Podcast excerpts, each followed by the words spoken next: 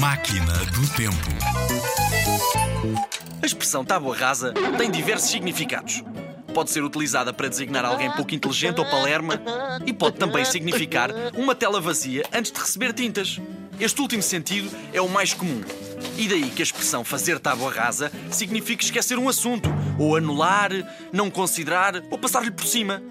A expressão vem da Grécia Antiga e era usada para designar um estado de espírito que antes de qualquer experiência estaria vazio.